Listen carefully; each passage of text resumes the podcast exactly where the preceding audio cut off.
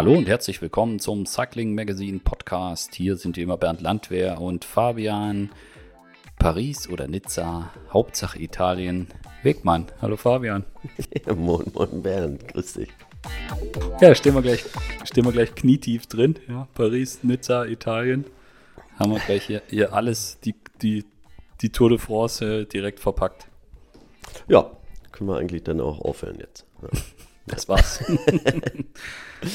ja, genau. Also, ähm, das war ja jetzt noch nicht überraschend, äh, dass der Start der Tour de France 2024 äh, in Italien ist.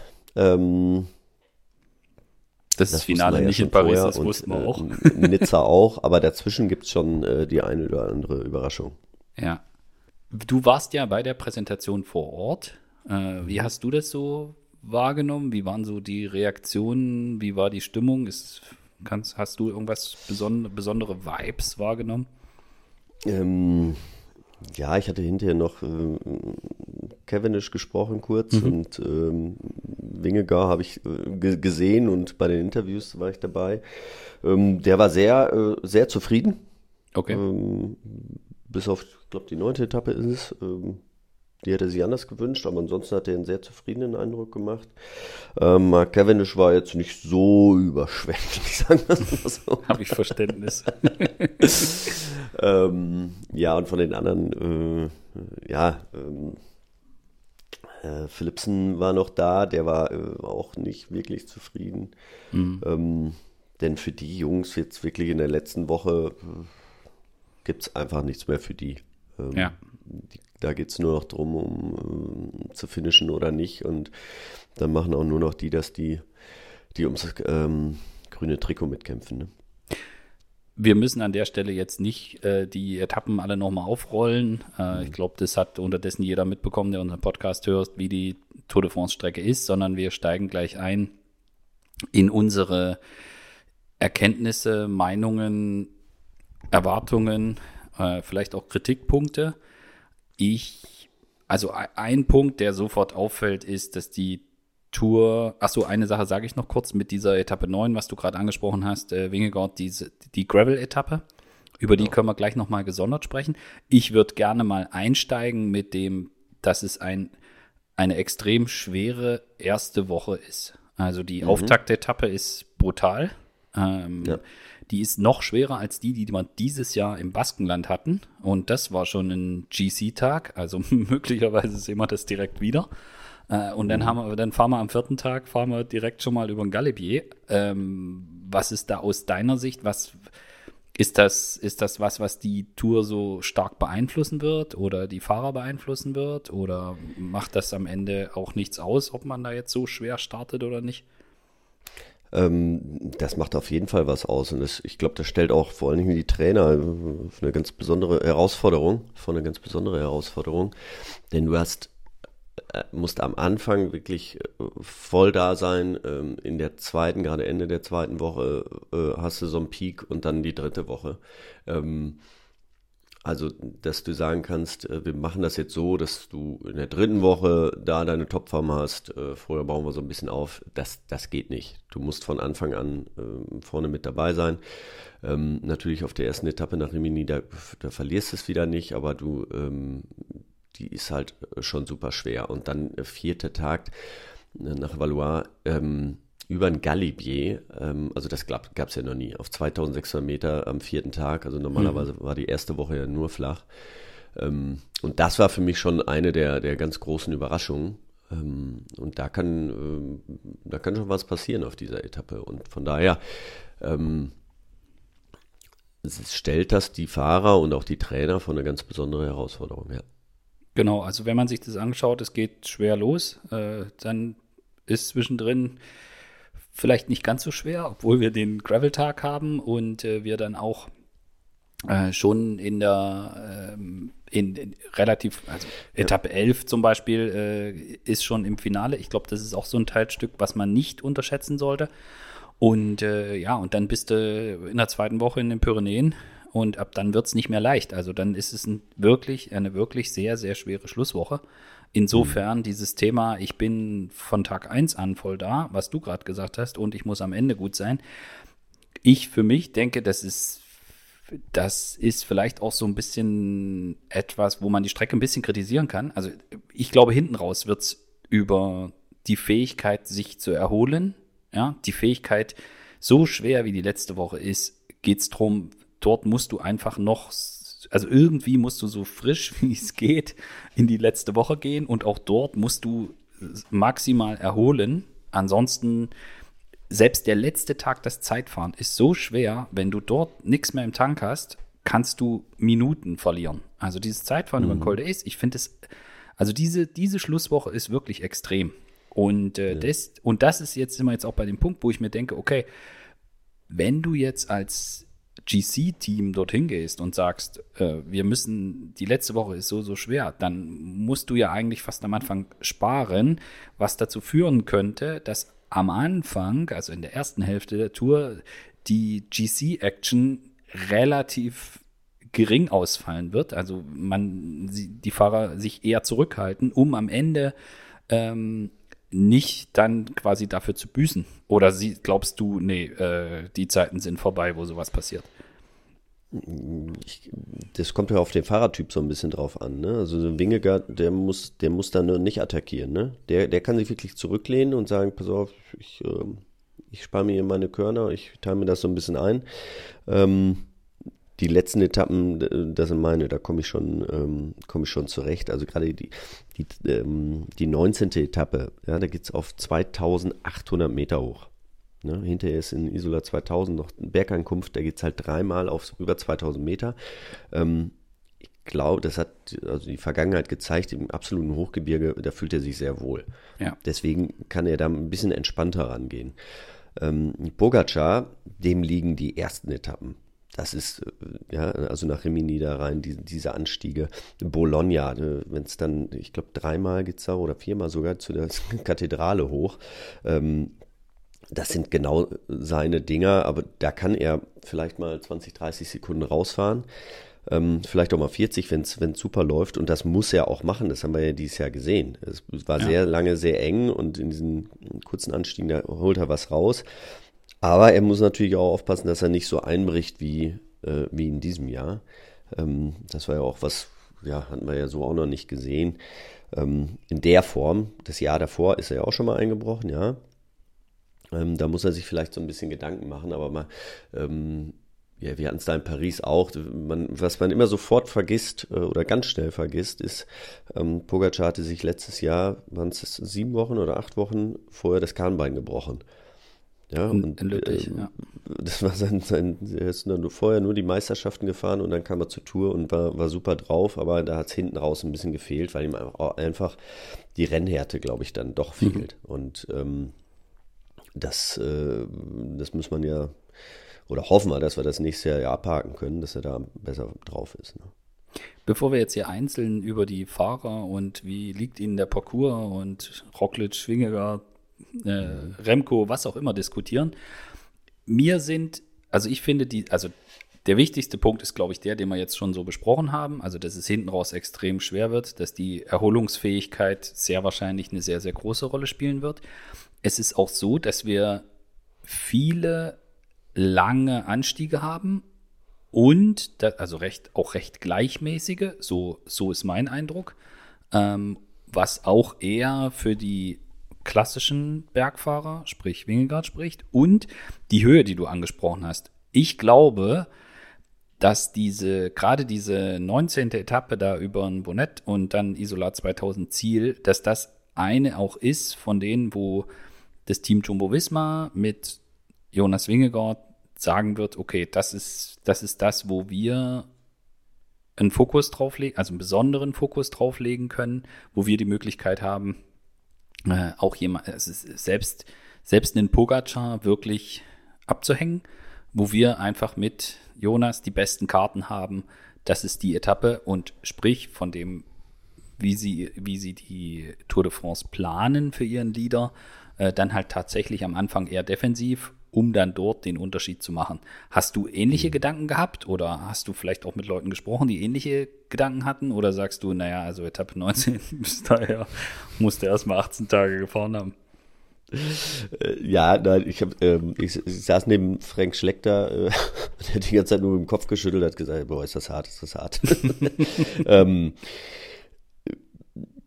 ja, nee, natürlich, genau das ist es. Also die haben, ähm, natürlich geht's äh, über ein ähm, Galibier direkt am, am, am vierten Tag, aber in Valois ist dann Ziel, also es ist jetzt noch nicht diese absolute Bergankunft, wenn, äh, ne, also es ist keine Bergankunft, sondern es geht dann ja. zum Ziel hin, aber ähm, wenn sie vorher schnell genug fahren, dann fahren sie damit äh, sechs, sieben Mann drüber und dann fahren sie ins Ziel und dann gewinnt einer und wer es mhm. dann ist, ist dann auch, auch egal, erstmal fürs Gesamtklassement. Ähm, da sehe ich das noch nicht so. Aber mhm. man muss natürlich, was man noch hatte, die, die letzten zwei Tage in der dritten Woche, das sind jeweils in den Pyrenäen Bergankünfte. Ja, das ist äh, nach Ceylon hoch und dann Plateau ja. de Bay, genau. Ähm, die sind auch schon wirklich richtig schwer. Ja? Mhm. Also mhm. da, ähm, da kannst du dich, das meinte ich ja gerade, da kannst du dich nicht ausruhen. Ähm, die sind so ein bisschen, die sind ein bisschen steiler und nicht ganz so lang. Also der kommen Winge gar nicht ganz so gelegen, eventuell. Ähm, da gilt es für ihn, ja, die, die möglichst wenig, äh, wenig verlieren. zu verlieren. Mhm. Ja, mhm. aber das hat er dieses Jahr ja auch immer super gemacht. Er war immer dabei, hat dann im absoluten Finale, konnte er dann nicht ganz mitgehen, aber er ist auch nie so über den Punkt gegangen. Ne? Ich glaube, mhm. das war wahrscheinlich auch einfach der Richtig, Fehler. Ja. Ähm, äh, den Pogacar gemacht hat, der hat dann immer im Finale nochmal richtig, richtig einen rausgehauen, ist voll übers Limit gegangen ähm, und hat er zehn Sekunden geholt. Mhm. So, das war dann ganz okay, aber ähm, im Endeffekt hat er dann hinterher immer acht Minuten verloren. Ne? Ja. Ähm, also ja. Es geht eigentlich nur, nur über die, die, die Konstanz. Ne? Genau, und also ich sehe, ich sehe auch, also das ist auch so ein Punkt. Ich meine, die, wir haben die erste echte Bergankunft irgendwie Etappe 11. Ja, also wir haben schon, eine, also obwohl wir darüber sprechen und wir jetzt gerade auch wieder darüber gesprochen haben, dass die Tour de France so übelst schwer losgeht, ähm, haben wir dann trotzdem die erste Bergankunft zu spät. Äh, und da würde ich jetzt gerne noch mal, bevor wir dann auch noch den Schlenker zu den zu den Sprintern machen, ähm, ich habe diese, ich habe mir das äh, die Präsentation so angeschaut und so durchgeguckt. Einige Sachen wusste man schon und für mich ist einfach am Ende das Bild übrig geblieben. Die haben den Parcours im Prinzip so gemacht für das ist das ab, also die Strecke ist quasi, wenn man hätte eine Strecke planen wollen, um den großen, das große Duell Pogacar gegen Wingegaard so lange wie es geht irgendwie aufrecht zu erhalten, dann baut man sowas. Also das war so mein Eindruck. Also für mich, für mich steht über der Strecke, wir wollen Pogi gegen Wingo sehen und das ist die Idee hinter dem Ding. Äh, hast du ähnliche Gedanken oder ist das Quatsch? Nee, auf jeden Fall. Also, ne, das, ähm, das auf jeden Fall. Das hatten wir letztes Jahr gesehen, dass, wie gut das funktioniert. Mhm. Ähm, ja, dass man am Anfang eher was für ein, für ein Pogacar hat, ähm, ähm, ja, wo, wo er vielleicht kleine Vorteile hat, wenn man davon so sprechen kann. Ja. Ähm, was mir, was ich wieder gut fand, oder was, was ich jetzt ich fand es letztes Jahr super. Die erste schwere Etappe, direkt die erste Etappe schwer, mhm. zieht sich auseinander. Danach ist Ruhe im Feld. Ja, dann ist nicht so hektisch ja nicht diese, riesen, ja, diese Massenstürze. Diese, die, diese großen Massenstürze. Ja. Ähm, die erste Etappe ist wieder super schwer. Ähm, da werden nicht äh, 180 Fahrer zusammen ins Ziel kommen. Auf gar keinen Fall. Also er wird schon wirklich größere Abstände geben und das bringt erstmal wieder Ruhe rein. Andererseits ist natürlich ähnlich wie dieses Jahr auch. Ähm, wenn es dann mal regnet da, mhm. Dann kann es natürlich auch echt glatt werden. Ne? Ja. Also da zwischen Florenz und Rimini, gerade unten an der Küste, ähm, das ist dann eine Rutschbahn, aber ähm, davon wollen wir jetzt erstmal nicht ausgehen. Aber selbst wenn es dann so ist, dann ist danach auch Ruhe. Ja. Ähm, also ich glaube, das, ja, wir werden mal sehen, wie es nächstes Jahr läuft, aber dieses Jahr hat das ja wirklich ähm, sehr, sehr gut funktioniert hm. und äh, sind wesentlich weniger Stürze dann im Endeffekt passiert. Und ja, was ich, ähm, wir haben uns ja alle Gedanken gemacht, wie machen sie das? Äh, erst haben wir Italien, so, da müssen sie irgendwie nach Frankreich rüber. Mhm. Da gibt es eigentlich gibt's halt nur äh, die Alpen irgendwie, da müssen sie irgendwie drüber. Ähm, gibt es einen Transfer oder nicht? Mhm. Den gibt es auf dem Fahrrad, ja. Also über ein Galibier ja. drüber. Und ähm, das war für, hatte ich ja vorhin schon gesagt, das war echt eine große Überraschung für mich. Ähm, und dann, ähm, ja, die ersten drei Etappen sind definitiv, oder die ersten zwei Etappen für Pogacar, dann kommt aber schon wieder eine für Wingegar. Dann kommt es eher wieder Richtung für Pogacar und zum Schluss ist es wieder was für Wingegar. Und, und diese Dramaturgie, das haben sie sich, glaube ich, so zurechtgelegt, das würden sie gerne auch so sehen. Ja, ich meine, ganz, ich, ich, weiß ja auch, wenn man Strecken plant, man hat so ein bisschen was im Hinterkopf, aber ähm, sie können sich ja auch nicht alles immer aussuchen, nee. wo, wo, sie ne, ja. Äh, äh, Start und Ziel haben dazwischen. Du hast jetzt schon, das schiebe ich jetzt an der Stelle ein, das war ein Punkt mein, von meiner Pro-Liste für diese Strecke. Es gibt keinen Flugtransfer mhm. und wir haben insgesamt überschaubare Transfers. Also ja. gerade wenn wir jetzt das Thema unter ökologischen Gesichtspunkten betrachten, äh, dann ist das schon was, wo man sagen muss, das ist prima gelöst. Ich meine, man hat natürlich den Vorteil, dass man das Nizza jetzt in der Nähe von den, von den Bergen liegt, mehr in der Nähe von den Bergen liegt als, ähm, als Paris. Also wenn man zumindest kurz bevor man nach Nizza fährt, in den Alpen gerne die Entscheidung haben möchte. Äh, aber insgesamt finde ich, das ist, ist es wirklich so ein Punkt, den, der mir sehr gefällt. Also mit diesem, es wäre vielleicht vor 15 Jahren noch anders gewesen. Da hätte man vielleicht irgendwie den Italienplan anders gemacht und wäre dann tatsächlich irgendwie mit dem Flugzeug oder sowas nach Frankreich geflogen. So, mhm. also das, das finde ich, äh, das ist auch eins von den Punkten, die bei mir ein Pro kriegen. Wie stehst du zu dieser Gravel-Etappe? Ich glaube, die ist nicht einfach. Also ich habe jetzt so ein bisschen, nee. ich habe jetzt bei VeloViewer gibt es ja noch nichts. Oder ist, hast mhm. du gesehen? Also ich habe nee, ich hab geguckt, gibt es da nichts. Ähm, ich habe hab mir die Mühe gemacht und habe mich mal einen Abend hingesetzt und bin dort mal mit, mit den normalen Mitteln über, über Google und Co. und habe mir das angeschaut. Das ist schon nicht leicht. Also ich finde es mhm. schon, also das sollte man auf keinen Fall unterschätzen. Also vorher war ich so an dem Punkt, dass ich gesagt habe, äh, diese Zentralmassiv-Etappe ist, ist die, die man vielleicht am leichtesten unterschätzen kann, hier Etappe 11. Ähm, aber diese, dieses Gravel-Teilstück, das ist schon heftig. Also ich, ja. das ist, ja, das, das, ist auch lang. Stück, also das, das sind 200 ist, Kilometer. Und dann hast mhm. du auf den letzten 50 hast du halt, geht's quasi nur Schotter, Schotter, Schotter. Ja. Ja, genau. Und auch das letzte Teilstück, das ist relativ äh, nah dran. Äh, ich, ich, weiß jetzt nicht, wie schlimm der, der Schotter da ist, das, äh, das weiß ich nicht. Ich kenn, das, da kenne ich mich nicht aus. Äh, da gibt es ja schon große Unterschiede. Ja. Wetter spielt immer eine große Rolle, ob es jetzt, ja. ob jetzt ähm, nass ist oder trocken ist. Ähm, am schönsten ist es ja immer, oder am einfachsten ist es für die Fahrer, wenn es einen Tag vorher mal ein bisschen geregnet hat und dann, dann trocken ist. Dann staubt es nicht, es ist fest und ähm, dann ist es fast wie, ähm, wie schlechter Asphalt.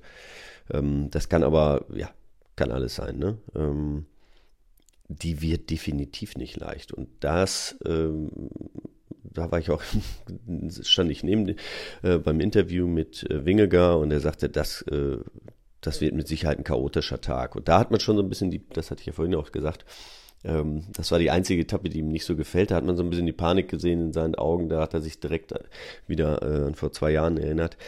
Ähm, ähm, an die Roubaix-Etappe äh, mit dem Kopfsteinpflaster, äh, die seinen Plan da ja komplett äh, durcheinander gebracht hat. Gut, jetzt ist er dann äh, zwei Jahre älter, ähm, gesetzter, weiß auch, äh, was er dann zu tun hat und ist nicht mehr ganz so aufgeregt, mit Sicherheit nicht. Ne? Er hat seitdem jetzt zwei Tour de France äh, gewonnen und dementsprechend wird er da anders, anders agieren, aber das sind diese Etappen werden Sie sich hundertprozentig ganz genau angucken, aber die sind halt nicht so vorhersehbar wie ähm, ja, die nach Isola 2000 wo es einfach irgendwie 40 Kilometer berghoch geht und dann wissen wir, okay, das hängt jetzt an meinem Bein, äh, wie, wir da, wie, schnell ich da jetzt hochkomme.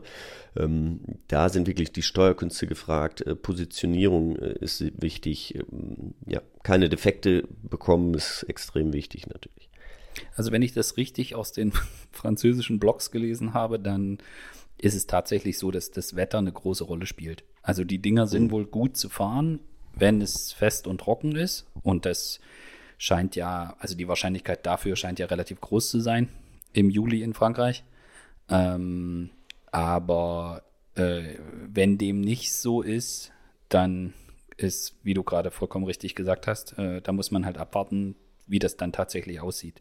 Aber das, ich mhm. denke, da werden wir in den nächsten Wochen und Monaten noch viel mehr erfahren, weil ich denke, die ganzen Mannschaften gucken sich das jetzt sowieso alles an. Ja. ja. Und ich weiß nicht, in dem Jahr, wo du auf dem Podium standest bei Strade Bianca, da war das, glaube ich, auch nicht da so. Da war es trocken. Da war es ganz normal trocken und auch. Ja, ja, da war es äh, komplett hart und dann, was ein, ein Jahr später, zwei Jahre, ähm, das hier gefahren beim Giro d'Italia, wo es geregnet hat und ähm, komplett kann man überhaupt nicht miteinander vergleichen. Also das, das glich dann eher einem, einem schlammigen Mountainbike-Rennen, wirklich. ähm, das, ähm, ja, da ist man, ist man einfach mit den Reifen ne, teilweise äh, drei, vier Zentimeter eingesunken. Ähm, das war, war, war kein, kein Rennen mehr so, ne? Das war einfach nur ja. mit Kraft da irgendwie durch, äh, durchquälen. Mhm. Aber auf jeden Fall eher eine Etappe für Pogacar. Mhm.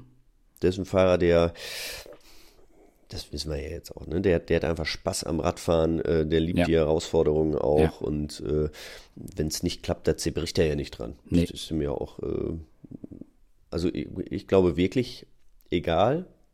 Also der, der, ärgert sich dann im Ziel, aber abends ist dann schon irgendwie, der denkt schon wieder ans nächste Rennen und mhm. der weiß, dass er alles irgendwie gewinnen kann und irgendwann wird. Ähm, der geht da mit, mit bisher noch mit so einer unfassbaren Lockerheit ran ähm, der wird da auf, voll auf Angriff gehen, glaube ich. Weil mhm.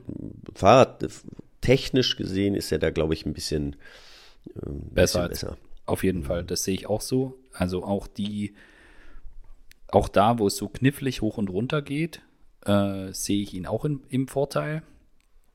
Ähm, also da Zentralmassiv mit den, die Etappe, die Schotter-Etappe, das sind schon Dinge, die, die ihm definitiv die ihm definitiv liegen. Und dann, ja, die, das Finale der Tour würde man dann eher Richtung Wingegaard schieben. Aber äh, zurück zum Allgemeinen. Ich finde es halt total krass, dass, also im Prinzip ist es ja so, die Sprinter können quasi vor den Pyrenäen, also in Po, können die quasi nach Hause fahren. Also wir haben äh, sieben der acht potenziellen, also. Naja, nach Nîmes die Etappe, ne? Die 16. die können sie vielleicht nochmal mitnehmen. Aber das ist für mich auch so eine mhm. ganz klassische Ausreißeretappe. Mhm. So, weißt du, Peloton ist ja. schon klein, die, die gesagt haben, wir wollen zu Olympia, die sind auch schon weg und dann wissen alle, was da passiert. Aber jetzt mal egal, also ob man jetzt sagt, mhm. es sind sieben Sprintchancen oder es sind acht, äh, auf jeden Fall ist die einzige Etappe, wo auch nur im Ansatz die Chance für die Sprinter besteht, ist halt tatsächlich diese Etappe nach, nach Nîmes. Ansonsten können die in Po oder nach Po können die Sprinter schon nach Hause fahren was, was machen wir da mit Cavendish? Also ist der, fährt er dann auch nach Hause oder? Also, nee, jetzt ja, mal. Ja, wahrscheinlich ist es genau so eine Etappe, die er sich dann raussuchen muss, die 16., dass er bis dahin irgendwie durchhält und hofft, dass viele andere Sprinter raus sind und er die dann noch äh, gewinnt. Mhm. Ähm, weil ich, ich sehe ihn ja jetzt nicht so, das haben wir letztes Jahr auch gesehen, dass er direkt bei der ersten Etappe der Stärkste ist. Also nee. er hat mhm. mit Sicherheit eine, eine, er hat eine Wahnsinnserfahrung, ähm, er hat einen riesen, naja, Riesenmotor, kann man so oder so sehen, aber ähm, er weiß, wie man so eine Grand Tour fährt und wie man die einzelnen Etappen fährt. Die Erfahrung, die spricht dann für ihn und die spricht eher dafür, dass er dann äh, eher am Ende mal eine Etappe gewinnen kann. Ja. Ähm, aber wie gesagt, äh, Ende wäre dann äh, in Nîmes die 16. Etappe. Danach ja. ist danach ist Feierabend, ne? Ja, ich sehe den auch, also er, es gibt auch keine Tour d'honneur oder sowas, sondern so ein Zeitfahren. Ich finde, dann kann er auch nach Hause fahren. Also vielleicht bin ich da höchst wahrscheinlich seine letzte Tour de France. Ähm, vielleicht bin ich dazu, ja, zu unnostalgisch oder so, aber äh, wegen mir, ich, ich weiß nicht, ob er das dann braucht. Aber ich, mhm. ich, ich weiß nicht, siehst du ihn eine Etappe, in der Etappe gewinnen? Also bei dem Parcours, ich finde es echt schwierig, muss ich ehrlich sagen. Also klar, wir kennen jetzt ganz noch, schwierig. Nicht, noch nicht die ganz, nicht alle Details, ja, das fehlt noch.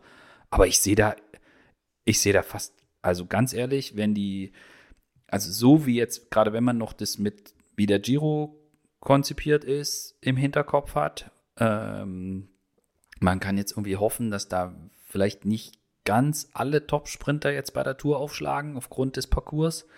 Aber du hast halt trotzdem bei der Tour de France deine vier, fünf Sprinter sowieso am Start und dann so ein Parcours, uff, äh, gerade auch mit so einem super schweren Start. Äh, ich, also ich, ich fürchte fast, dass das wird, da braucht er schon ein bisschen, vielleicht auch ein bisschen Glück, um da, um da ja, das, das braucht er auf jeden Fall. Ne? Also den darfst du, glaube ich, nicht nie abschreiben. So, aber ich, äh, ich sehe jetzt auch nicht auf dem Blatt, wo ich sage, dann äh, da gewinnt er auf jeden Fall.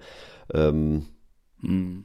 Also der, der braucht ein bisschen Glück. Weißt du, wenn es wenn's, äh, dritte Etappe nach Turin äh, regnet und äh, das wie ein Sturzchaos irgendwie, dann, dann gewinnt er die Etappe, ne? Dann ähm, ja. Ähm, und der fährt den letzten Kilometer Morkov ist schon jemand, der sich extremst, extremst fokussieren kann. Ne? Ähm, mhm. Wenn er sich eine Sache raussucht, dann vorher wird der halt, geht er immer am Zeitlimit, eine Woche lang äh, kratzt er am Zeitlimit und auf einmal ist er einen Tag da und dann, dann probiert er das. Ne? Also ähm, da steckt schon echt viel in ihm, aber mhm. dass das so geplant äh, die Etappe irgendwie gewinnen, nein, definitiv mhm. nicht. Und für ihn wäre es mit Sicherheit schöner, wenn es, auch wenn, weißt du, wenn in Nizza dann nochmal vielleicht ein Sprintfinale gewesen wäre oder sowas. Ja. Ja. Ähm, weil das hat er ja auch letztes Jahr beim Giro bewiesen, dass er ähm, nach drei Wochen eben diese Härte hatte er halt über die Jahrzehnte, die er jetzt schon Radprofi ist, ähm, dass er da nochmal ein ganzes Stück tief oder sehr tief gehen kann und, und, und, und äh, vielleicht dann am Ende nicht ganz so kaputt ist wie die anderen, aber äh, wie gesagt, ja. Das ist ja dies Jahr nicht. Ja, das sehe ich auch so. Ähm, dann können wir jetzt mal hier äh, durchdiskutieren, für wen die Strecke, also wir haben ja jetzt schon relativ viel über, was liegt Pogacar, was liegt Wingegaard. Wie gehen wir jetzt damit um, dass Tadej Pogacar möglicherweise äh, auch den Giro fahren will? Äh, ich meine, Giro und Tour, beides auf GC wird nicht möglich sein. Ah, wie ist dein Gefühl? Also ich hätte jetzt tatsächlich eher gedacht, dass nach den Erfahrungen von diesem Jahr, dass man bei UAE einfach sagt, okay, äh, Pogi, du hältst dich mal bei den Klassikern ein bisschen zurück und du konzentrierst dich äh, wir stärker auf die Tour de France. Äh, da passt jetzt ein Giro d'Italia auf GC nicht wirklich dazu. Ähm, mhm. Jetzt, das, wie es jetzt aber, also nimmt man jetzt die eine oder andere Aussage, ist immer schwierig, so im Oktober irgendwie, ne, da jetzt, äh, da sind auch bei den Mannschaften die, die Details noch nicht da und noch nicht genau festgelegt, wer was, wann, wie, wo, ähm, weil da ja viele Themen reinspielen, aber wie denkst du darüber, also gerade auch mit dem, wir haben über den, über die Giro-Strecke gesprochen, also ich, ich, ich also wenn Pogi die Tour gewinnen will, ich, ich halte das, das, das, äh, die Kombination aus, äh, ich fahre vorher den Giro äh, und gehe dann zur Tour, das halte ich für keine besonders gute Idee.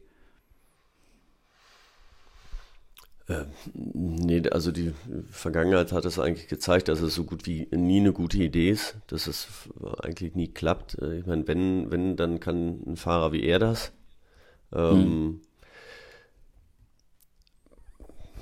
Ja, aber du hast ja, kannst ja auch nicht Giro bei der Tour irgendwie einrollen. Um also wenn du den, nee, ja, den Giro ja, zu genau, fahren, um ein paar Etappen zu gewinnen, das müssen sie nicht machen. Schon gar nicht mit dem Kader, mhm. den UAE da hat. Nee, also, genau. Äh, und dass es jetzt irgendwie darum geht, haben wir auch schon bei Mannschaften gehabt, dass dann der Organisator vom Giro, ist ein RCS, mal so ein Überweisungsbeleg fertig macht, äh, damit dann Topstar dort ja, fährt.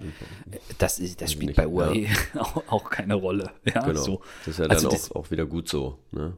Richtig. Und, ähm, und ich meine, und wir haben eine schwere Schlu also das Finale des Giro ist schwer und bei der Tour geht es direkt am Anfang los. Also irgendwie so mit so locker einrollen ist auch nicht. Also hm. fände ich jetzt total komisch, um ehrlich zu sein. Also ich habe eher gedacht, dass sie, dass sie es ganz klassisch machen, ein, ein abgespecktes Klassikerprogramm und sich dann auf die Tour komplett vorbereitet und dann halt bei der Tour in Topform am Start steht. Äh, direkt am Anfang, um dort auch seine, haben wir gerade ausgiebig darüber diskutiert, die Vorteile, die er vielleicht in der ersten Hälfte der, der Tour de France hat, äh, dann dort zu nutzen. Äh, deswegen finde ich, fand ich, also ich, ich, ich würde den Plan nicht verstehen, aber ja, keine Ahnung. Nee, ich auch nicht. Also wenn sie eine Chance haben wollen oder wenn sie die Tour de France gewinnen wollen, dann äh, UAE, ähm, dann mit ihm. Also natürlich Ja. haben sie, die haben einen Wahnsinnskader, ne? Sie haben auch einen, einen Yates, der dieses Jahr Dritter war. Ähm, aber der war ja nie auf der Höhe von, von ähm, Wingegar. Das muss man ja auch Ja. sehen. Ähm, und da, da, da sehe ich ihn jetzt auch nicht. Also der, dieser dritte Platz bei der Tour, der ist, um- der ist sehr vakant. Ne? Da gibt es einige, ähm, die dafür in Frage kommen. Aber wenn nichts dazwischen kommt, ähm, ich meine, man hat es ja gesehen, bei, bei Pogacar, der hat mal einen Tag sieben Minuten verloren. Oder Wie Ja. viel waren es? Doch, ich glaube, es waren sieben Minuten. Ist Ja. trotzdem Zweiter geworden. Die waren ja, sind ja so weit weg gewesen. Ja. Ähm, ich glaube nicht, dass es, äh, die sind beide noch so jung, die sind beide in einem Alter, das, äh, nächstes Jahr wird sich das noch nicht ändern. Worüber wir jetzt noch nicht gesprochen haben, sind, äh, das ist auch, also über das eine Zeitfahren haben wir schon geredet. Ähm, gibt noch ein zweites Zeitfahren. Also das sind, glaube ich, die meisten Zeitfahrkilometer seit zehn Jahren. Also ich glaube, es sind 59 Zeitfahrkilometer, wenn ich es jetzt richtig auswendig weiß. Ich habe es jetzt nicht noch mal für den Podcast nicht noch mal rausgekramt. Ähm, Ist also beim Zeitfahren und drüber diskutieren und GC-Favoriten und äh, sind wir sehr, sehr schnell bei Remco. Ähm, ich finde, dieser Parcours ist nicht wirklich gut für Remco geeignet, um direkt mit den großen Jungs da zu sagen, ich, also ich, ich würde fast Remco zum Überhaupt nicht. ich würde fast Remco zum Also- Giro schicken und dann irgendwie, dass er dort auf GC geht. Und wenn er jetzt unbedingt zur Tour möchte, um da Erfahrungen zu sammeln oder was auch immer, dann kann er halt zur, zur Tour gehen und sagen, hier, ich habe mit GC nichts zu tun. Ich, ähm, ich konzentriere mich auf Etappen und äh, steige dann zur Not zwischendurch aus, weil es gibt ja auch noch Olympia oder sowas. Ähm, oder, oder würdest du sagen, naja, ja, also, also ich sehe da Nee, also nicht. als ich das gesehen habe, wie oft es da über ähm, 2000 Meter geht und ähm, also äh, gerade diese 19. Etappe, das, das, äh, das traue ich ihm nicht zu. Mhm. Ähm, also Col de la Bonette ähm, auf 2800 Meter, ähm, auch mit der Statur, die er hat, ähm, ich glaube, das kann der nicht. Mhm. Also Ja, vielleicht auch noch nicht. Vielleicht noch nicht, ja, genau, aber es ist, ähm, er ist sehr explosiv, er, er kann, ähm, manchmal haut er ja Dinge raus, gerade wenn es so mal so wellig ist, dann ist das Wahnsinn, aber das ist halt nochmal wirklich von der du brauchst was ganz anderes, ne, du brauchst, ähm, du musst da leicht sein ähm, und, und äh, die, die Muskeln musst du halt mit Sauerstoff ähm, bis auf 2,8 da hochbringen können Ja. und äh, das, ähm, deswegen glaube ich, dass er das nicht kann. Und da sehe ich eher so ein, äh, und da kommen wir aber dann jetzt schon zum nächsten, äh, Primus Roglic, Genau. der nämlich auch relativ gut Zeit fahren kann. Ich mich nicht, äh, wenn ich nicht falsch liege, ist er ja Olympiasieger. Ja, Zeitfahren kann er. Auch wenn, Ja. und, und ich finde, er ist auch, was das anbetrifft, bezogen auf die Grand Tours, immer stabiler geworden mit seinen Zeitfahrleistungen. Also früher war es ja schon, und ich rede jetzt nicht von dem, von der Planche de Belfi Katastrophe in Anführungsstrichen gegen Pogacar, sondern insgesamt seine Karriere. Da war aber auch Fünfter. Ja, war er nicht schlecht.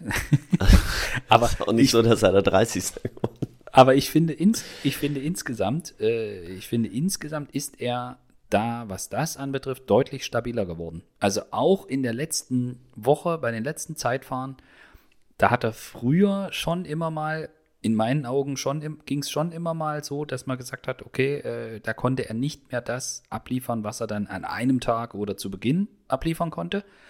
Aber jetzt im, im ja, in, wahrscheinlich auch mit der fortschreitenden körperlichen Resistenz äh, bezüglich äh, Grand Tour-Belastungen äh, ist er da deutlich stabiler geworden. Also deswegen würde ich mir jetzt auch, was ihn anbetrifft, äh, ich glaube, er muss sich keine großen Sorgen machen über das, das letzte Zeitfahren da in Nizza. Und wenn man insgesamt den Parcours betrachtet, ich finde, der liegt einem Primoz Roglic, jetzt vielleicht mal abgesehen von der Gravel-Etappe, ich finde, der Parcours ist fast perfekt für ihn. Ja, also die, die ersten Etappen da, ähm, auch, auch in Bologna die Etappe, das ist, das ist was, was ihm, was ihm auch schon mal liegt. Kommt über die Berge, ja, genau, er kommt über die, die, ähm, ähm, ja, so ein Galibier da am, ähm, am vierten Tag, das, das ist alles nicht, ähm, das, was ihn vor eine große Herausforderung, sage ich mal, stellt. Ähm, die Konstanz, hast du gerade angesprochen, äh, die hat er. Das hat man ja auch dies auch jetzt bei der Vuelta wieder gesehen. Ähm, war top in Form, hatte alle, ähm, gab es natürlich eine Teamorder, ähm, warum er dann hinterher nicht ganz vorne gelandet ist, äh, intern. Aber er war äh, absolut auf dem Top-Level und deswegen sehe ich ihn auch so als größten Konkurrenten für die beiden da vorne. Und auf jeden Fall auch auf einen Anwärter auf Platz 3. Ja. Also das sehe ich auch so. Und ich finde, also auch so diese, diese Konzentration auf die Schlusswoche mit Erholung und so weiter. Und dass er auch nicht der Favorit ist, jetzt auf dem Papier, der jetzt das Rennen unbedingt gestalten muss. Äh, dazu die, die, die klare Struktur mit den, mit den Etappen, wo es, wo es einfach flach ist, wo man auch aufpassen muss, dass jetzt ihm nichts passiert. Da ist ja jetzt auch nichts abgesehen von der äh, Schotter-Etappe, ist ja jetzt auch nichts super Wildes irgendwie dabei, wo man jetzt irgendwie schon schreit und sagt, oh Gott, äh, da gibt's, äh, da sind fünf Tage direkt an der Küste lang, wo man jetzt Angst haben muss, dass dort jetzt eine Windkante aufgeht oder sowas. Mhm. Ähm, das haben wir ja auch nicht. Nee, und das ist im Grunde genommen nur die 16. nach Nîmes, ne? Also da, genau. da könnte es da unten mal ein bisschen blasen. Aber ansonsten, ähm. und er hat ja diese Fähigkeit, er hat diese Endschnelligkeit, äh, es wird wieder diese Bonus-Sprints geben. Er hat diese Endschnelligkeit, äh, er hat diese Resistenz und er, also eigentlich ist, ist der Parcours liegt ihm wirklich. Und ich vermute, dass man bei Bora, als man da drauf geguckt hat, äh, ich meine, gut, alle Teammanager haben gesagt, sie finden die Gravel-Etappe nicht schön. ja, ist, ist verständlich, weil das halt nicht berechenbar ja, sagen die natürlich alle, ist. Äh, ja. Genau, weil es nicht berechenbar ist, ja. So, aber insgeheim sitzen dann wahrscheinlich auch der eine oder andere davor und finden es eigentlich ganz geil. So. Und äh, ich weiß gar nicht, war das nicht auch, war das nicht, ich glaube, Jens, oh, jetzt will ich nichts Falsches sagen, aber ich meine mich zu erinnern, dass Jens Vogt während seiner aktiven Karriere immer komplett äh, fand es gar nicht gut, wenn es irgendwo Kopfsteinpflaster oder irgendwas gab bei einer Grand Tour.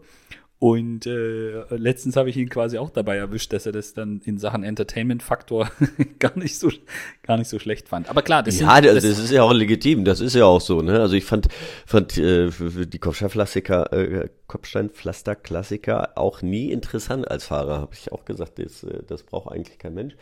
Ähm, jetzt gucke ich es mir natürlich wesentlich häufiger an und manchmal kommentiere ich es auch und dann ist das natürlich auch was anderes. Also das sind ja immer aus welcher Sichtweise man das so, so betrachtet. Ähm, natürlich gibt da Spannung und jeder weiß so, da, da könnte es jetzt irgendwie, könnte jetzt irgendwie knallen. Ne? Ähm, das ist wieder was dafür, dass vielleicht ein Remco äh, Wennepool, der wird sich mit Sicherheit freuen über sowas. Da ist es was, was, äh, wo er vielleicht was rausholen kann. Ähm, da wollte ich gerade auch nochmal drauf hinkommen, was wer jetzt was fährt und ob Remco jetzt die Tour fährt oder nicht. Ähm, was wir nicht ganz außer Acht lassen dürfen. Ähm, Patrick Lefebvre wollte das Team schon abgeben dieses Jahr.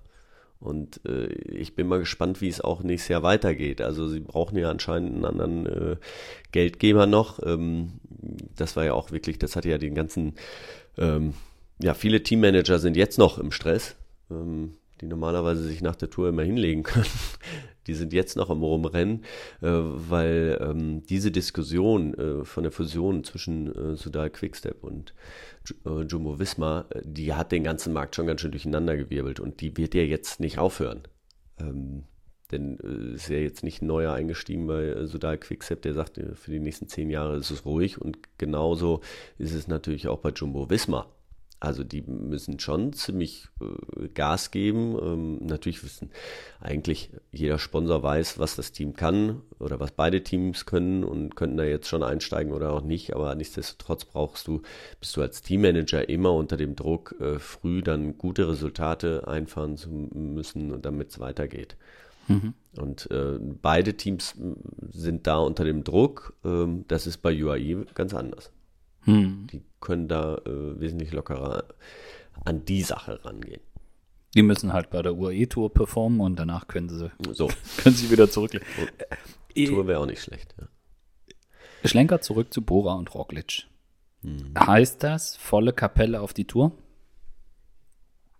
Also alles, ja. ganze Team komplett, alles, alles, was irgendwie die Chance hat. Also, sonst wird es erstmal keinen Sinn machen. Ähm, ja. Ich glaube nicht, äh, der hatte noch Vertrag. Ich glaube nicht, dass das dass er auch äh, günstig ist. Also ich glaube, da gab es schon das eine oder andere Team, was, äh, was ihn auch äh, gerne gehabt hätte. Also ja. ähm, und ganz klar ist es ja auch, der wird ja, äh, er wird ja sein Ziel definiert haben, Roglic. Ja, also er ähm, hätte ja auch da weiterfahren können, wenn er sagt, ja gut, die, mir reicht der Giro oder die Vuelta. Ähm, da hätte er nicht weggehen müssen. Ähm, sondern äh, er hat jetzt den Giro gewonnen, er hat dreimal die Vuelta gewonnen, er ist Olympiasieger. Da fehlt eigentlich nur die Tour.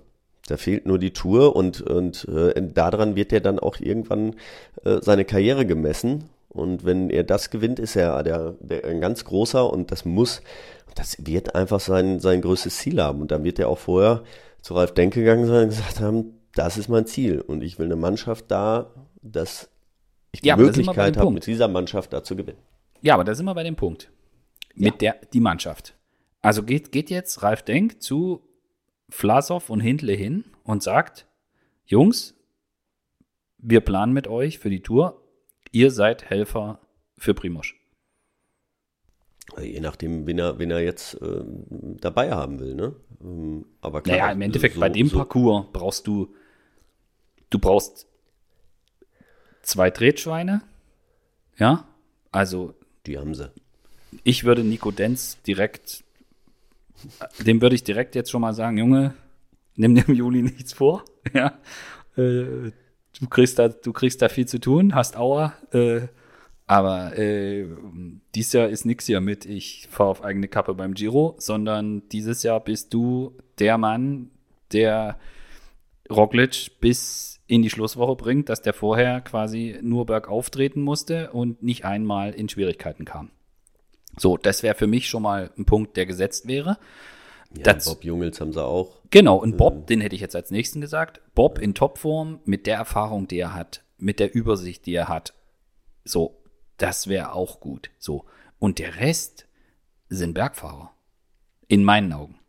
So, mhm. und dann kannst du gucken, performt in Daniel Felipe Martinez, ist der in Topform? Ja, dann nimmst du den mit. Wenn du einen mhm. Jai Hindley und einen Alex, also nehmen wir mal an, du kannst eine Bergfraktion mit Vlasov, Hindley, Martinez, Buchmann, Kemner bauen, mhm.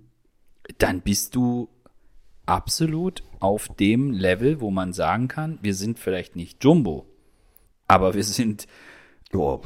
Also da bist du, sortierst du dich sehr, sehr, sehr weit oben ein, was deine Berghelferfraktion anbetrifft. Und wenn die alle wirklich in Form sind und das ihr Ziel ist und sie das machen, dann bist du auf absolutem Topniveau.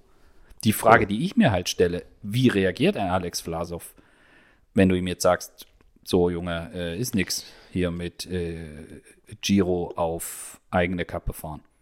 So, also wenn man jetzt wieder zurückblickt und sagt, okay, der Giro-Parcours ist ja eigentlich, also für jemanden wie Vlasov ist ja der Giro-Parcours eigentlich sogar ganz gut. Also der könnte, hätte mhm. ja da durchaus die Chancen, dort relativ weit vorn zu landen. So, also das, das ist die Frage, die ich mir jetzt so stelle. Also geht man jetzt wirklich volle Kapelle mit allem, was man hat und sagt halt dann, okay, dann sprintet halt Welsford äh, beim Giro durch die Gegend und wegen mir kann man auch sagen, irgendwie, okay, dann geht halt Emu zum Giro oder so, wenn wir sagen, dem, wir haben bei der, sind bei der Tour jetzt ein bisschen anders aufgestellt? Oder also was sind der, was würdest du machen? Also würdest du, würdest du, würdest du tatsächlich sagen, okay, Leute, wir haben jetzt hier die Chance, äh, ich, setz, ich diskutiere jetzt so lange mit, mit, mit Flase von Hindley rum, bis die verstanden haben, dass das die Idee ist? Oder sagst mhm. du, naja, aus Fahrerperspektive, so ein Vlasov, der weiß, okay, was passiert denn, wenn Primus Roglic am vierten Tag nur Tour de France am Straßenrand sitzt und hat einen Arm angewinkelt. Dann bin, dann bin ich der Leader bei der Tour, möglicherweise. Also, ne, das ist ja so ein. Ich weiß, ich bin da indifferent, um das jetzt mal vorsichtig auszudrücken. Äh, man, das, also muss man jetzt äh, die, die Sportler selber fragen oder auch äh, ähm, ja, die sportliche Leitung, ähm, wie sie damit umgehen, dafür kenne ich die Fahrer äh, nicht gut genug, mhm. aber ähm, ich würde einfach mal zu so einem Vlasov gehen und mal realistisch sagen, auf dein bestes Ergebnis äh, in der Grand Tour war beim Giro äh, Platz 4. Mhm. Ähm, du bist Helfer bei der Tour und beim Giro oder bei der Vuelta kannst du dich austoben und dann schaffst du vielleicht mal das Podium.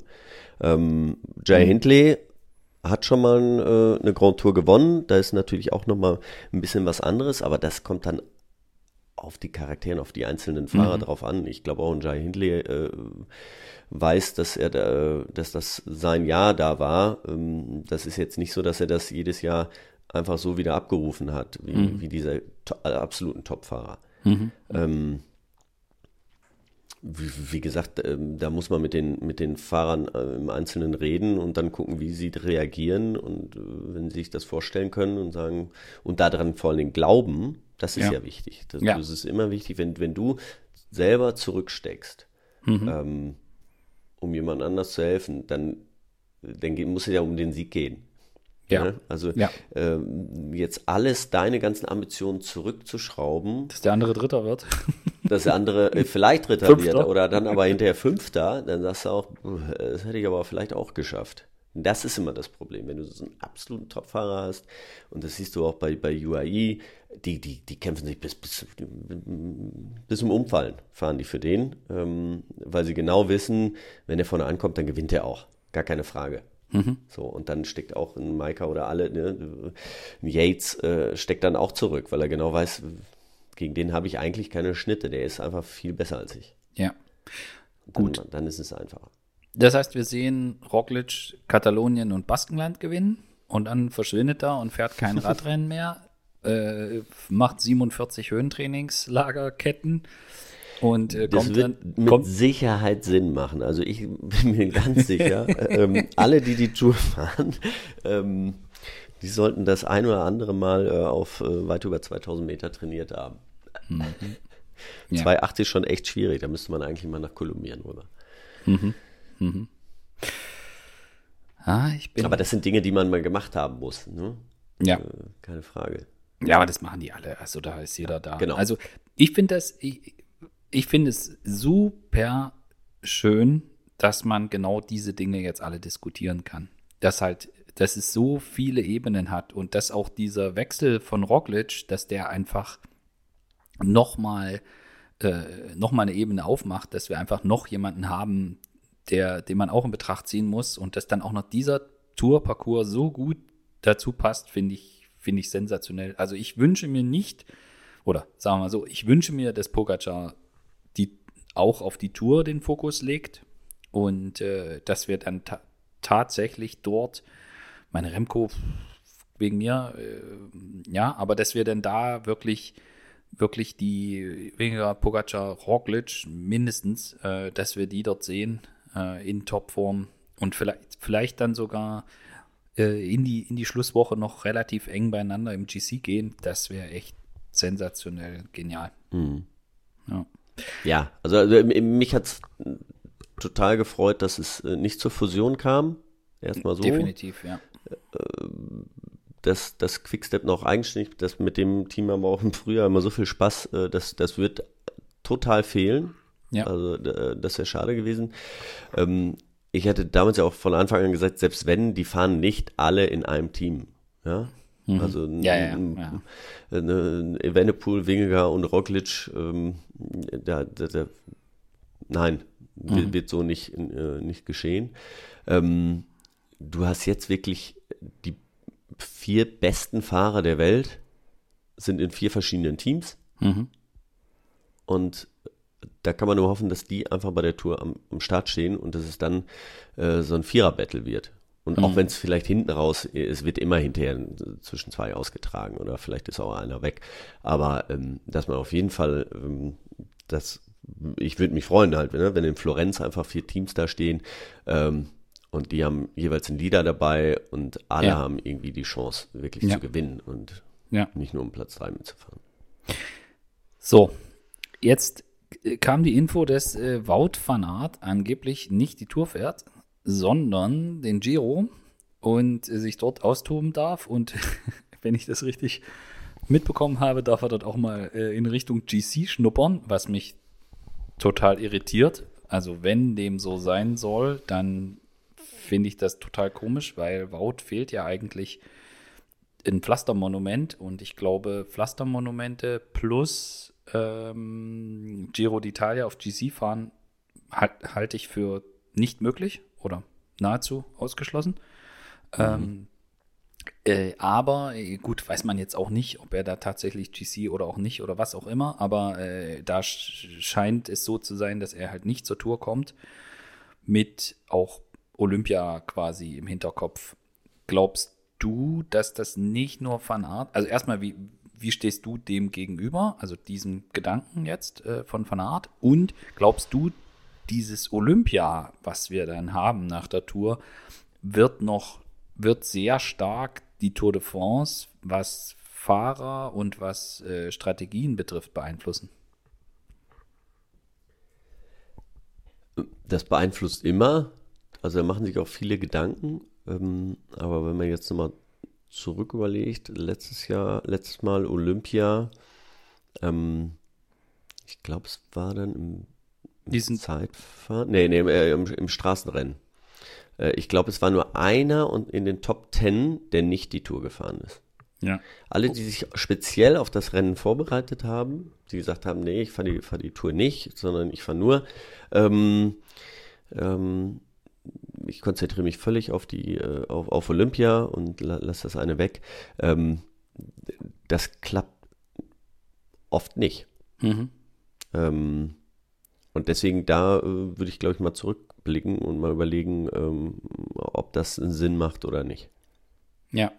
Ja, zumal wir damals sind die Leute ja, also wir erinnern uns alle an Simon Geschke, der in Paris mhm. in den Flieger gestiegen ist, äh, zu Olympia geflogen und dann in, in Quarantäne saß. Ganz bittere Nummer. Aber damals war ja der, war der Aufwand mit Reise und so weiter ja noch immens größer als jetzt in diesem Jahr. Also diese, die. Wir müssen so, nur ist ein normaler Transfer bei der Tour. Ja. So, richtig. Und, und, Von nach, und, nach Paris. und haben halt an der Stelle halt einfach deutlich mehr äh, Möglichkeit in Sachen Erholung. Ja. Also da bin ich, da bin ich bei dir. Ich, wie siehst du das mit Wout? Ich fahre jetzt hier zum Giro, äh, nicht zur Tour. Ich finde das eine gute Idee. Ja, oder? er, er, er ist auf jeden Fall ein Fahrer, also wenn dann, dann so einer, ne? Ich meine, er kommt da aus dem Crosssport, die, die bereiten sich oft, ähm, ja, auch, ähm, ähm, die können sehr, sehr hart trainieren und sind dann äh, super fit bei einem, bei einem Eintagesrennen. Also das, das kann er mit Sicherheit.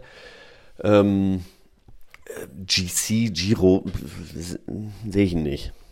Wirklich nicht. Ja, das- Aber das habe ich ja schon oft gesagt. Das haben wir dieses Jahr war es ja auch nicht so. Letztes Jahr ist er wirklich wahnsinnig äh, stark, auch in der letzten Woche noch in den Bergen gefahren. Ähm, gut, dieses Jahr ist er dann auch ausgestiegen, aber er war ja nicht auf diesem Level ähm, wie das Jahr zuvor. Aber auch da ist es ein Riesenunterschied, ob er einmal äh, im Finale äh, bei einer Bergankunft lange dabei ist oder ob er jeden Tag Ja. um den Sieg mitfährt. Das, das ist ein Ja. Riesenunterschied, das wird schnell vergessen. Und äh, ich sehe ihn einfach auch von den körperlichen Voraussetzungen nie in der Lage, eine Grundtour zu gewinnen. Ich finde es einfach, Das ist meine Meinung Also, dazu. der Typ ist einer der besten Klassikerfahrer der das ist Welt. ein- und der hat noch ein Rennfahrer der Welt, muss man schon sagen. Der kann Ja. alles gewinnen, Belgi- außer Bel- eine Grand-Tour, sage ich. So, U- U- Bel Belgier, ja, keine Runde, kein Roubaix, das, das geht nicht. Also, ich finde das, ja, verrückt. Aber wir sind gespannt. Also, ich, auch das ist wieder, ist wieder schön, wenn man, wenn es da eine Entwicklung gibt oder vielleicht ist es auch, wer weiß, was da dahinter steckt, muss man jetzt mal abwarten. Äh, was, was der Winter und die Tage dann so noch zeigen. Ich, ich würde dich ganz gerne noch zur Tour zwei, drei fiese Fragen, äh, dir noch fiese Fragen stellen. Und zwar, glaubst du, dass der, der, der in Plateau de Belge, also zweite Bergankunft, Pyrenäen, äh, der dort gelb anhat, dass der auch der Gesamtsieger sein wird? Ne, glauben tut man ja woanders. ähm, die Chance ist äh, relativ äh, groß, ja. Mhm. Nee, jetzt habe ich dich, glaube ich, falsch verstanden. Äh, dass der gelb hat und auch am Ende gelb hat? Genau, genau. Nee, das nicht. Ich, ich glaube, dass jemand nicht. anders äh, Plateau ja. de Bay ähm, ähm, das gelbe Trikot hat. Genau, das denke ich auch. Nee. Ich denke, dass Gelb in der Schlusswoche ja. nochmal wechseln wird. Das denke ich auch. Ja. ja. Und was glaubst du, wer ist beim Schlusszeitfahren von den dreien, wir nennen sie jetzt mal die großen drei, also Roglic, äh, Wingegaard und Pogacar. Ich, jetzt mal, wir können auch Remco noch dazu nehmen, falls er die Tour mhm. fährt und wirklich auf GC. Wen siehst du von den, sagen wir jetzt mal, vier Jungs? Wie wäre da dein Ranking? Was glaubst du, wenn die Tour normal läuft? Was natürlich nicht passieren wird, aber nehmen wir mal an, die Tour läuft normal. Wer hat dann da am Schlusstag, wer ist da stärker, besser? Ähm, also, wenn ähm, Wingegar nochmal so bergunter fährt wie ein Combleu, den Col de S runter nach Nizza rein, dann gewinnt er halt mit drei Minuten Vorsprung. okay. ähm, also es geht ja bei dem Zeitfahren, äh, ist wirklich super schwer, es geht berghoch dann ne, über die zwei Berge und dann ist es eine Wahnsinnsabfahrt nach Nizza rein. Und wenn der so wieder äh, bergunter fährt, ähm, ja, wie dies Jahr bei der Tour, wie der da durch die Kurven gesammelt ist, ähm, ja, dann gewinnt er das. Mhm. Wahrscheinlich gewinnt ja. der nicht, der gelb hat, wenn er mehr als eine Minute Vorsprung hat, äh, weil er da einfach bergab auf Nummer sicher geht. Das kann es natürlich auch wieder sein, ne? Ähm, das müssen wir gucken. Aber Wingegar hat schon gezeigt, dass er auch ähm, bei den letzten Zeitfahren, er ist der immer ganz vorne dabei. Ähm, mhm. Hat auch mal eins verschenkt. Also ähm, hm. für mich ist es Jonas, Jonas Wingegar. Okay. Äh, fehlt dir was bei der Strecke? Hast du irgendwas, wo du da gesessen hast und hast gesagt? Ja, Kopfsteinpflaster, ne? Kopfsteinpflaster fehlt. ja, ich finde auch, wir brauchen zwei Oder so Passage du Bois oder sowas. Also irgendwo nochmal durchs Meer. Aber nicht neutralisiert. nein, nein, nein. Nee, das machen wir nicht mehr neutralisiert. Nein.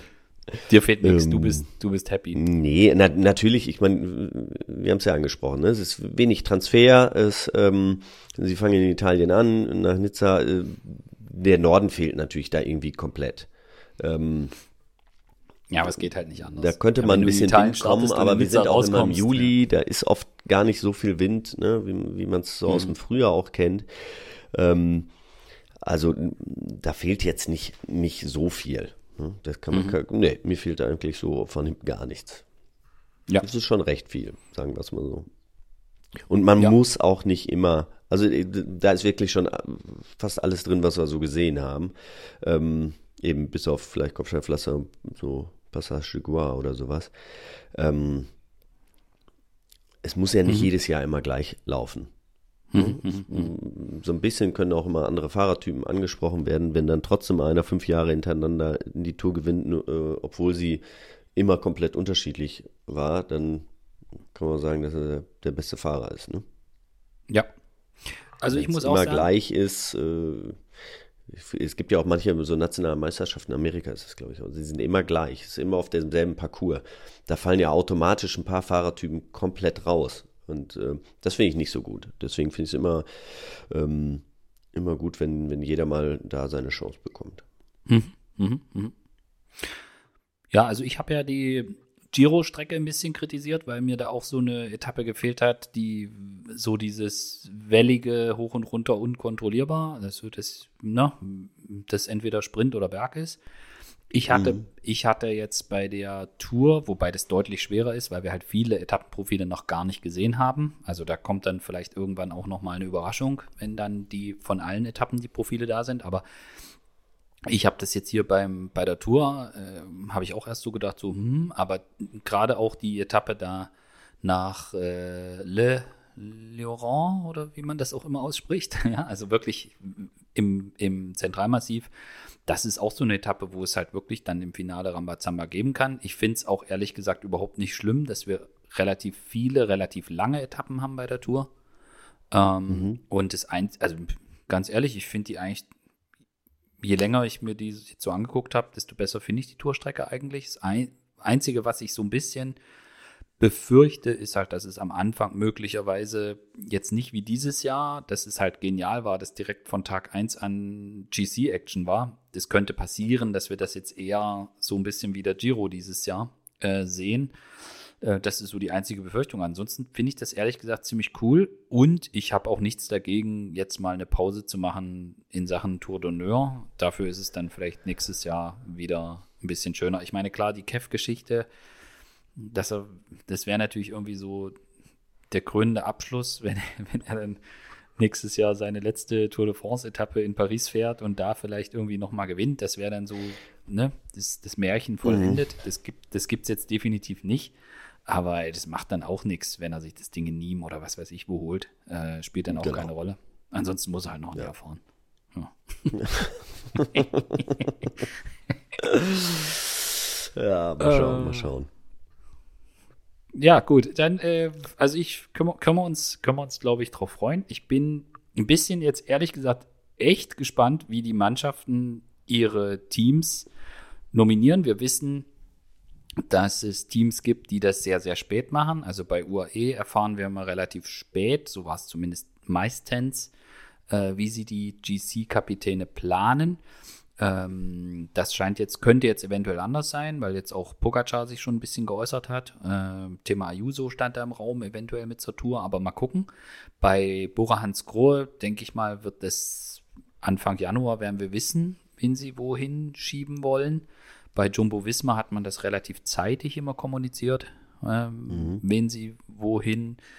Das ist jetzt so der nächste Punkt, wo ich, wo ich echt gespannt bin, wie dann die einzelnen Mannschaften dann festlegen, wer wie was wohin. Ja, mhm. ja es, nice. genau. Also sie sammeln sich ja jetzt auch erstmal, oder jedes Team macht das auch so ein bisschen anders. Ähm, dadurch, dass ja ähm, ja, in der Woche quasi vor der Präsentation war, waren ja noch äh, einige in China so, am Rennen fahren. Ja, da sind die Teams noch äh, am Rennen fahren und dann die nächste äh, Planung zu machen. Ähm, das ist noch nicht alles und noch dem, für die, die die Tour fahren, die haben alle ihren Vertrag. Das ist, das ist ganz klar und wissen auch schon mal grob, wo die Reise hingeht. Aber trotzdem äh, fehlen noch diese längeren Gespräche, sich einfach mal hinzusetzen bei einem Teamtreffen oder einem, so einem Teammeeting. Ähm, ja. ähm, wo man äh, auch mal einmal, man muss ja immer so ein bisschen durchatmen, auch mal alles Revue, auch als Fahrer, mal mhm. die Saison Revue passieren lassen, vielleicht auch so die letzten Jahre und dann wissen, äh, da, wozu bin ich jetzt noch in, in der Lage, ne? mit dem Trainer zu sprechen, äh, ja. vielleicht mit dem Psychologen auch noch und also ähm, ja, mhm. und dann setzen die sich halt zusammen und, und ähm, dann ist ja auch manchmal noch viel Überzeugungsarbeit von, äh, von der Seite von den äh, sportlichen Leitern auch noch oder von der Teamführung ähm, ja. gefragt. Aber wie war das? Und, und einfach sagen, ja, nächstes Jahr musst du vielleicht einmal zurückstecken, aber dann kriegst du dann wieder die Chance. Und ob das ein Fahrer dann annimmt oder nicht, bleibt auch nochmal dahingestellt. Wie war denn das bei dir? Also bei Gerold Steiner hattest du mehr oder weniger deinen Tourplatz immer sicher? Äh, also so zum, mhm. war zumindest meine Wahrnehmung. Ähm, hast du das als Fahrer eher so gesehen, dass du gesagt hast, äh, ja, mir gibt es, mir gibt es Rückhalt, wenn ich weiß, im Winter schon, okay, den, wenn jetzt nichts Schlimmes passiert, habe ich meinen Tourplatz sicher? Oder ja, warst du? Auf, auf jeden ja. Fall. Also Sicherheit, Sicherheit ist immer äh, äh, oder eine relative Sicherheit, ne? Natürlich mussten die Leistungen irgendwie stimmen, ne? aber wenn, wenn, du, die, wenn du weißt, okay, ähm, ich muss jetzt nicht bei der Dauphiné noch um Platz für die Tour kämpfen, mhm. dann ist das, das ist immer Blödsinn im Grunde genommen. Ja, das, okay. das macht kein großes Team, macht das auch mehr. Ähm, das ist eher für, eher für die Teams halt, oder was heißt Blödsinn, aber für, für, die, für die kleineren Teams ähm, die jetzt keinen großen Leader haben äh, oder keinen großen Sprinter auch, ja, das ist, ist ja auch, wird ja auch immer schwieriger.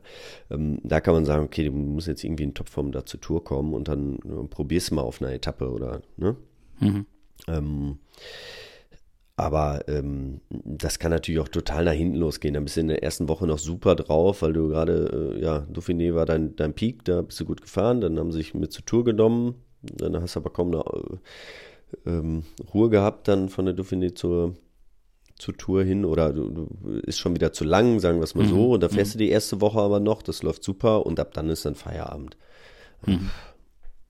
Ich meine, wenn man jetzt ehrlich äh, ist, für diese, für dieses Jahr ist es sowieso egal. Also auf den letzten, die in der letzten Woche gewinnst du ja nicht mal ähm, eben noch so mal, so mal eine Etappe.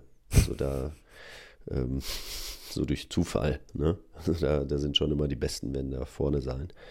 Ähm, aber das fand ich ja dieses Jahr auch mit Lafayette zum Beispiel. So ein Fahrer wie Lafayette, als er die Etappe da in, in San Sebastian gewinnt, großartig. Sowas will man ja eigentlich auch mal, Ja. auch mal wieder sehen. Ne? Du willst nicht immer den einen haben, der immer die Bergankünfte gewinnt und den einen, der immer, wenn es flach ist, gewinnt. Sondern Ja. so ein bisschen Vielfalt ist ja auch schön. Aber wie gesagt, nochmal zurückzukommen, ähm, das ist für einen Fahrer immer besser, wenn er vorher die Sicherheit hat, seinen Plan hat und dann so eine Saison auch sturzfrei da äh, durchziehen kann und das nach Plan läuft. Gar keine Frage. Ja.